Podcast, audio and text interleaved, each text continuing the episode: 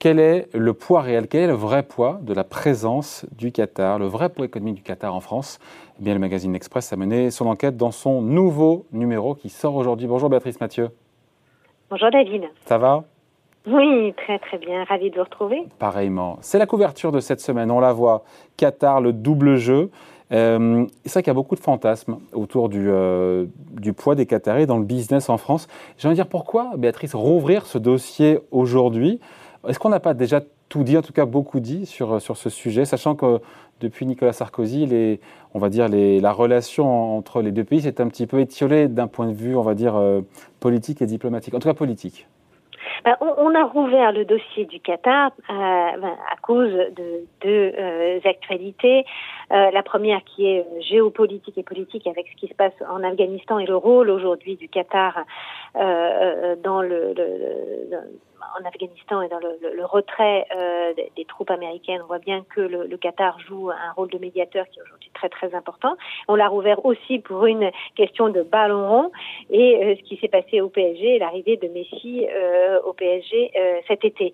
Donc on s'est pesé, on s'est penché en fait à la fois sur les questions euh, géopolitiques et le, le, jeu trouble un peu sur la, la, scène géopolitique que peut avoir le Qatar, et puis on s'est penché aussi sur l'angle économique avec qu'est-ce qu'il pèse euh, réellement, euh, qu'est-ce que pèsent réellement les Qataris dans le business en France, en dehors du PSG, parce que quand on, quand on pose des questions, on, passe, on pense immédiatement ballon. Euh, Béatrice, le, poids du fonds souverain qatari par rapport aux autres fonds souverains, je ne me rends pas compte. Qu'est-ce que c'est? On, est en centaines de milliards, évidemment, alors on en parle beaucoup. On en parle beaucoup de Qatar Investment Authority, qui est QIA, qui est le fonds souverain du pays, et qui a un certain nombre de filiales dans le foot. Hein, euh, c'est Qatar Sport Investment, qui lui est propriétaire du PSG. Euh, dans euh, le luxe, c'est Qatar Hospitality. dans l'immobilier, il y a, plein en fait de, branches de Qatar Investment Authority. Mais quand on regarde réellement le, les montants sous actifs, on voit que par rapport aux autres fonds souverains du Golfe, par rapport aux fonds souverains du Koweït ou celui d'Abu Dhabi, il est bien plus petit. Qatar QIA, c'est aux environs de 300 milliards de dollars, c'est euh, contre 600 pour le fonds du Koweït et, 600 et un peu plus de 600 aussi pour le, fonds euh, d'Abu Dhabi. C'est aussi un fonds souverain qui est bien plus petit que le très gros fonds souverain euh, norvégien qui lui a billes dans quasiment toutes les boîtes cotées du CAC 40.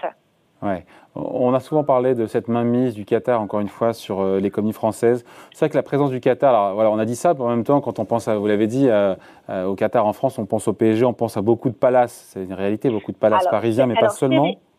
C'est une réalité. C'est-à-dire que pendant très longtemps, c'est le côté paillette, ça. Ça a été le, côté paillette parce qu'il faut voir que le, le, Qatar, il souffre du dans le golfe du complexe du petit, petit par rapport aux géants saoudiens. C'est un un Irak qui souhaitait compter euh, sur la scène internationale. Et pour compter, bah, il faut faire parler de soi, il faut jouer des coudes, il faut jouer de l'influence, il faut maîtriser l'arme du soft power. Donc ça a été vraiment la stratégie euh, de, de, de, la famille euh, euh Altani. Euh, et ça a bien marché parce que on a entendu beaucoup parler d'eux dans le PLG et puis effectivement dans des investissements immobiliers et notamment de Palace, c'est le c'est le, le Péninsula, c'est le Royal Monceau, c'est Maison c'est le Carlton à Cannes. Il faut voir aussi qu'ils ont un patrimoine immobilier à Paris qui est gigantesque, hein, dans le triangle d'or parisien, mais boulevard Saint-Germain, rue de Rivoli aussi. Ils qui s'explique par une exemption fiscale née, euh, en tout cas, ont eu, effectivement, sous, ils Nicolas ont Sarkozy. Tout à fait, qui est tombé euh, par la suite, mais qui fait qu'ils se sont quand même contribué à constituer un patrimoine euh, immobilier euh, considérable à Paris. Et puis récemment aussi, c'était la maison Balmain qui était à deux doigts de la faillite, qui avait été acquise en 2016 pour près d'un demi-milliard d'euros par le fonds d'investissement Meola, qui est contrôlé, qui est aussi une autre entité du fonds souverain, qui est contrôlée par la Moussa, qui était l'épouse de l'ancien émir. Donc il y a ce côté-là très, euh, comment dire, on pourrait dire prestige, ballon rond euh, et paillettes. Et puis après, il y a des investissements que euh, QIA a fait directement dans le capital Exactement. le Qatar est au capital de pas mal de grosses boîtes du CAC 40. Veolia, je, crois qu'ils sont sortis de Veolia pour le coup, non? Alors voilà. Donc, Parce qu'il y, a Veolia, Vinci, Lagardère, Total et premier actionnaire d'accord. Voilà, donc il faut voir, en fait, il y a eu deux phases euh, dans, dans, dans le, la présence qatari en France. Une phase d'expansion très forte euh, sous, euh, Nicolas, sur Nicolas Sarkozy, qui ne cachait pas, en fait, ses, euh, sa proximité et ses liens avec avec l'émir euh, du Qatar. Et donc, ils sont devenus, à ce moment-là, ils sont devenus actionnaires de Veolia, de Vinci, de Total, ils sont montés chez Lagardère et, et, chez Accor. Et puis, depuis euh, deux, trois ans, alors les, les, relations diplomatiques se sont euh, gelées sous François Hollande, sont devenues euh, un peu moins, sont un peu dégelés sous Macron, mais n'ont rien à voir avec ce qui se passait euh, sous euh, sous Sarkozy. Et puis progressivement, les Qataris qui ont réussi à, à, à avoir ce soft power euh, au, au, niveau mondial, se sont un peu sont un petit peu sortis du CAC 40. Ils sont sortis de, de Veolia. Ils ont diminué leur part dans Vinci. Il reste, ils ont un peu moins de 5% de total.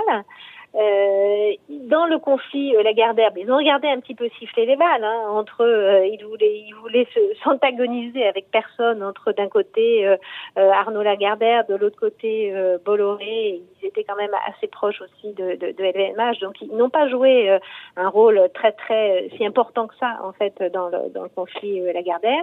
Là où ils restent encore très prépondérants, où ils ont un rôle actif hein, dans la stratégie de l'entreprise, c'est Accor, où ils ont plus de 17% des droits de vote, ceux qui ont fait le premier actionnaire privé. Quel type d'investisseur, Béatrice, quel type d'investisseur euh, c'est le Qatar? C'est pas, c'est pas un activiste en sans doute. ils ont une vision quoi? Ils ont une vision patrimoniale des choses? Ils ont une vision totalement patrimoniale.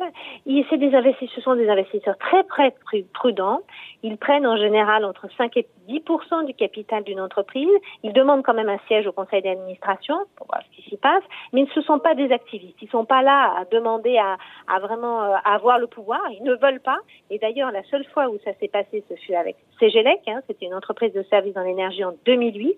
Et l'affaire a tourné vraiment au fiasco. À qu'ils ont, ils se sont retirés un an après euh, de, de CGLEC. Donc aujourd'hui, euh, le, les investissements euh, qataris en France restent très importants dans l'immobilier, dans le dans le et dans le luxe à travers euh, les palaces. Mais on peut dire que sur le côté industriel, ils sont plutôt en train de réduire la voilure. Donc la France est moins prioritaire pour le Qatar aujourd'hui? Tout à fait. La France est moins prioritaire.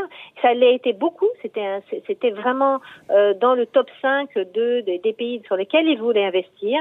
Aujourd'hui, ils regardent davantage vers les États-Unis, davantage vers l'Asie. Et surtout quand il y a des investisseurs qui viennent les voir pour leur dire bah voilà il y a telle boîte euh, eh bien ils disent euh, bon euh, ils regardent ils disent qu'ils sont quand même très presque surpondérés pour reprendre un langage financier donc surpondérés en France. Ils disent bah nous on préfère que vous veniez venez investir ah oui ça c'est drôle ça on est à voilà, c'est plutôt à franc renversé. Il faut voir que quand on investit chez eux et quand on investit notamment dans les secteurs industriels, il y a quelque chose qu'il faut accepter, c'est le transfert de technologie et de compétences. Hmm. Un petit mot juste, on parlait des, grands fleurons français du CAC 40. Ils mettent des billes aussi dans quelques ETI, ça et là ou pas? Alors, il y a eu une, expérience qui avait été lancée euh, d'ailleurs euh, euh, sous Nicolas Sarkozy, qui avait été euh, finalisé euh, en 2013 sous Hollande, qui était un, un fonds d'investissement qui a été lancé en partenariat au départ avec la Caisse des dépôts, qui a été transféré ensuite à BPI, de 300 millions d'euros à l'époque, ça paraissait beaucoup. Maintenant, on se dit, compte tenu des levées de fonds et, de, un peu de la, la, finance casino, 300 millions, finalement, c'est pas beaucoup. Mais euh, ils, ont, ils, ont, investi effectivement dans euh, euh, des boîtes comme euh, De Vialet, euh, dans ah. des boîtes comme Alstef, qui est un spécialiste de la logistique aéroportuaire, dans Neovia, qui est un leader mondial de l'alimentation animale. ils ont mis des tickets entre 20 et 60 millions d'euros. Donc ce fonds a effectivement été, été utilisé.